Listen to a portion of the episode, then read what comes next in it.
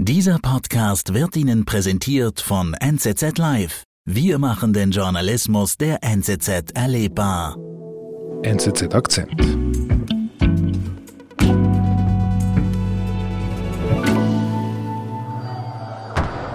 Im vergangenen November kam es zu tödlichen Anschlägen in Kampala. Kampala ist die Hauptstadt von Uganda. Das Land befindet sich im Herzen Afrikas. Ein Trio von Selbstmordattentätern hat sich mitten in der Stadt vor dem Polizeipräsidium und in der Nähe des Parlaments in die Luft gesprengt. Bei diesen Anschlägen sind nach offiziellen Berichten mindestens vier Menschen ums Leben gekommen und 37 verwundet worden. Darunter waren 27 Polizeibeamte. Mhm. Ugandans must be secured from terrorism. Hinter diesen Anschlägen wird die ADF vermutet. Die ADF ist eine islamistische Miliz, die starke Verbindungen zum IS hat. Seit Mitte der 1990er Jahre steht sie im Konflikt mit der Regierung hier vor Ort. Jetzt aber nach diesen Anschlägen hat Uganda beschlossen, so kann es nicht mehr weitergehen und sie hat der Miliz den Krieg erklärt. This is just the beginning to make sure that the, the ADF is completely wiped out. Das ostafrikanische Land Uganda reagiert hart auf den Terror der ADF-Rebellen. Doch so leicht lassen sich die Islamisten nicht unterkriegen, wie die Journalistin Sarah Fluck erfährt. Also, Sarah, wenn ich dich richtig verstehe, dieser Anschlag, dieser dreifache Selbstmordanschlag, das war ein Schock in Uganda? Ja, das war wirklich ein Schock. Ich, ich mag mich selber erinnern, ich habe Anrufe von meinem besten Kollegen erhalten, der gesagt hat, äh, du glaubst es nicht, ich bin gerade mit dem TÜV dort vorbeigefahren in diese, in, inmitten der Stadt, wo der Anschlag passiert ist, zwei Minuten bevor die Bombe losgegangen ist. Man hat überall darüber gesprochen und man hat wie gemerkt, dass eine Angst zurückkehrt, die es schon mal gab, weil 2010 hat es ähnliche Anschläge gegeben von islamistischen Milizen. Mhm. Und du hast am Anfang des Gesprächs gesagt, das war die ADF, die sich dazu bekannte. Wer ist die ADF? Isma, Tawab! Also ADF steht für Allied Democratic Forces oder auch Alliierten Demokratische Kräfte. Die haben sich Mitte der 90er Jahre formiert um gegen den Langzeitherrscher, der bis heute Präsident von Uganda ist, Yoweri Museveni, um gegen ihn vorzugehen, ihn zu stürzen und einen islamischen Staat stattdessen aufzubauen. Mhm. Das Militär ist dann gegen sie vorgegangen und hat sie 2007 aus Uganda vertrieben, und zwar in den Osten des Kongos, in das Grenzgebiet dort. Mhm. Also gleich in den Nachbarstaat. Genau, gleich über die Grenze hinweg. Jetzt hast du es ein bisschen angedeutet. ADF möchte einen islamischen Staat ausrufen. Was heißt das genau? Also wofür stehen sie ideologisch? Es ist nicht allzu viel bekannt über die Gruppe, über die ADF. Was klar ist, ist, dass es 2015 zu einem Führungswechsel gekommen ist. Jetzt der neue Führer ist wirklich nochmals mehr radikalisiert als der Vorgänger. Er hat sich eben auch zum IS bekannt 2017 und seither ist, äh, hat man wirklich noch eine stärkere Brutalität bei den Massakern von dieser Gruppe äh, festgestellt.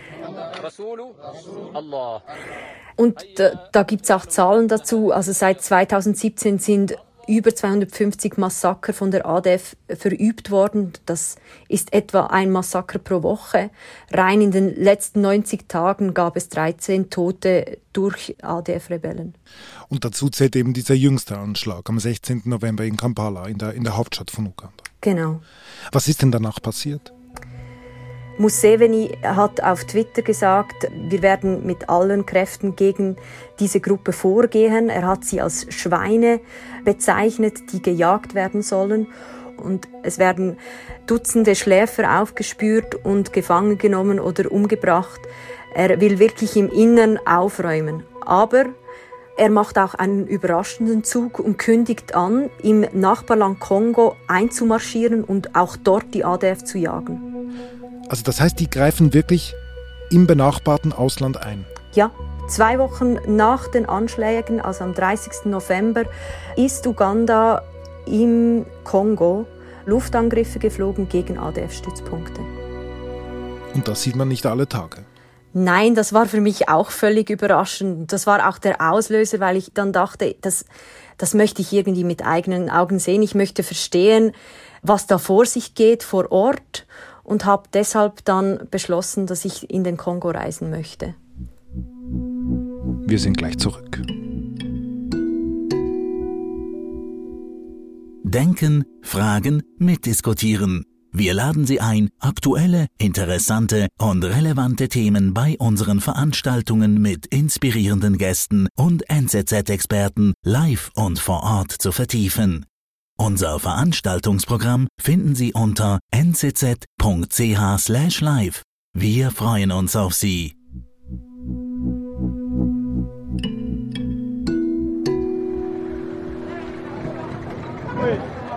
Wie reist man vom Kampala in den Kongo? Es ist ja nicht so weit weg, es ist wirklich über die Grenze. In Kampala kann man einfach in einen Bus einsteigen und ist dann nach 12, 13 Stunden im Hauptort dieser Provinz, Nord-Kivu, die heißt Goma.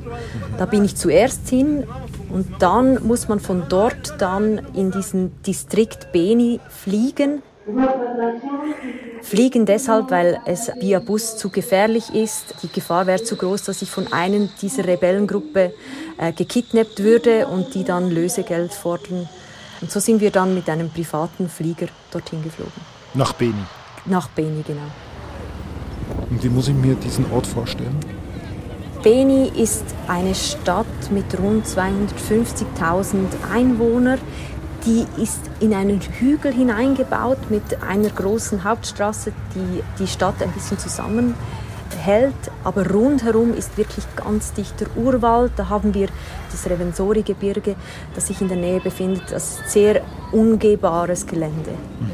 Die Stadt Beni an sich Sofort fällt einem auf, dass es unglaublich viel Militär vor Ort hat. Die ganze Zeit fahren Autos beladen mit Militärs durch. Man sieht auch viele UNO-Fahrzeuge und Panzer, die dort durchfahren. Und dieser kriegerische Konflikt mit der ADF ist vom ersten Moment sichtbar. Man sieht ihn an den Häusern, die von ADF-Rebellen bombardiert wurden. Aber man sieht ihn auch an den Hunderten von Flüchtlingen. Es gibt überall äh, mal wieder so Orte, wo, wo so Zellplanen aufgestellt sind, wo man merkt, da sind Leute zu Hause, die noch nicht lange da leben. Hm. Und dann? Was machst du dann?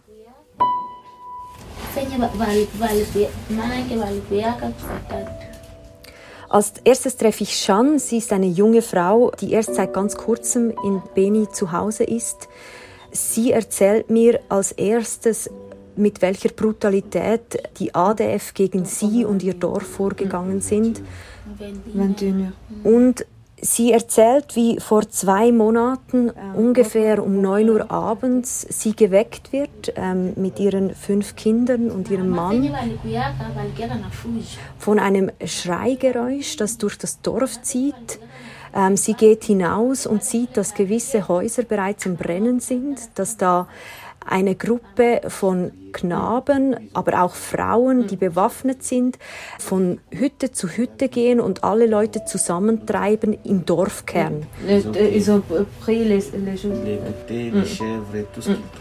Die Rebellen, die sammeln dann alles ein, was sie können ähm, von den Häusern. Also sie sind besonders interessiert an Ziegen, an Nahrung, an Reis. Und dann kommt es zu einem ersten Massaker.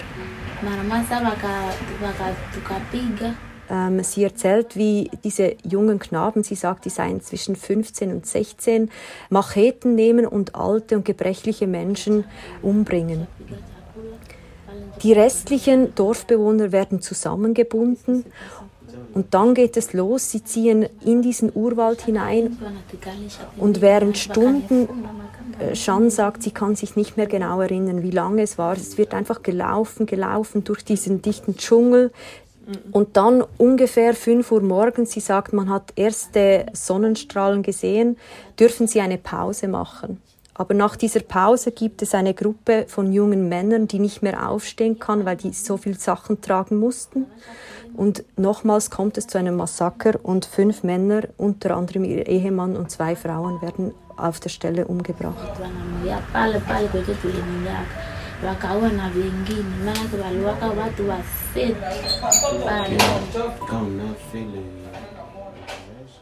Sie laufen weiter in den Urwald hinein, bis sie Schüsse hört. Glücklicherweise kann sie sich dann lösen von dieser Schnur, die sie da hält, und sie kann sich in einem Flussbett verstecken und merkt dann, dass das kongolesische Militär die Rebellen angreift und ihnen zu Hilfe eilt. Mhm. Und so wird sie eigentlich befreit und kann fliehen. Und zusammen mit ihrer Familie findet sie dann ihre Kinder und mit diesen geht sie dann nach Beni und nimmt zusätzlich noch drei Kinder bei sich auf, deren Eltern in dieser äh, Nacht gestorben sind. Mhm. Also ich habe mehrere solche Geschichten gehört, die sehr ähnlich sind. Die haben sich in letzter Zeit gehäuft.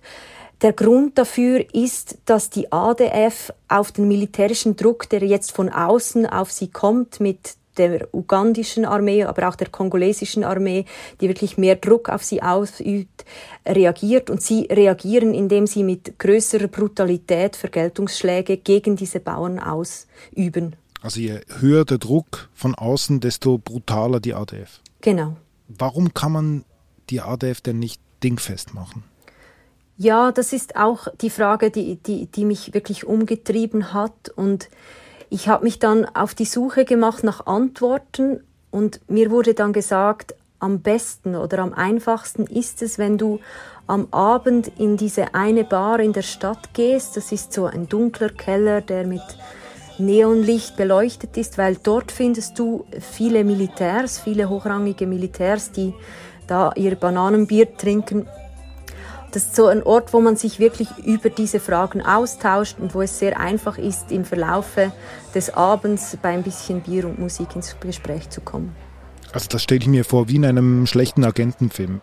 Ja, es ist wirklich, es hat etwas Skurriles, dass ich jetzt hier sitze und äh, dass ich diese Gespräche führen kann. Aber im Verlaufe des Abends war es wirklich möglich, mit einem hochrangigen Militär ein sehr äh, fundiertes Gespräch zu führen. Und was sagt er? Warum kann die ADF weiterhin so wüten und Massaker begehen? Die Gründe, weshalb es so schwierig ist zu, zu, bekämpfen, sind dreifaltig. Also der erste Grund ist einerseits dieses Terrain. Es ist wirklich dichter Urwald. Das heißt, man kann nicht schnell reagieren, wenn, wenn ein Anschlag stattfindet. Die äh, Rebellen können sich in diesem Urwald auch sehr gut verstecken und immer wieder äh, neue Stützpunkte aufbauen. Und es ist wirklich schwierig, sie dort dingfest zu machen. Mhm. Und der zweite Grund ist, dass es eine Verbandelung zwischen dem kongolesischen Militär und ADF-Kämpfern gibt. Da gibt es zum Teil familiäre Verbindungen. Und das führt dazu, dass beispielsweise ADF-Kämpfer gewarnt werden, bevor Attacken vom kongolesischen Militär stattfinden. Mhm, mh. Und der dritte Grund ist, dass die ugandische Regierung mit diesem Eintritt in, in den Kongo ein bisschen eine Hidden Agenda hat, sozusagen man glaubt, die schielen vielleicht ein bisschen mehr auf die Rohstoffe, möchten diese abbauen, statt wirklich die ADF voll zu bekämpfen. Also zusammengefasst, die Topographie spielt eine Rolle, aber auch eine fragwürdige Haltung des kongolesischen und des ugandischen Militärs. Genau, ja. Nous vous prions de bien vouloir attacher votre ceinture de sécurité. Und als du wieder im Flugzeug sitzt, auf dem Weg nach Uganda, dorthin, wo, wo ja alles begann im Herbst mit den Anschlägen, was hast du da für ein Gefühl? Ich meine, diese Reise zeigt ja, dass der ATF alles andere als besiegt ist. Auf, auf dieser Fahrt zurück äh, hat es mich wirklich umgetrieben. Also ich war unglaublich berührt von, von diesen Geschichten wie dieser von Shan, und, und habe wirklich gemerkt, das ist auch ein Konflikt, der etwas vergessen geht im Moment. Und trotzdem glaube ich, es ist ein Konflikt mit unglaublicher Sprengkraft.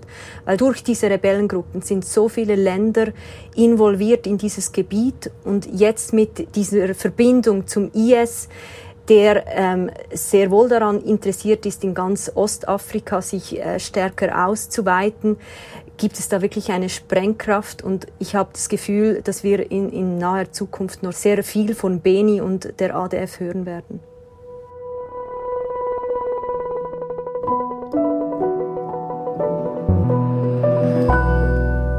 Liebe Sarah, vielen Dank. Merci gleichfalls.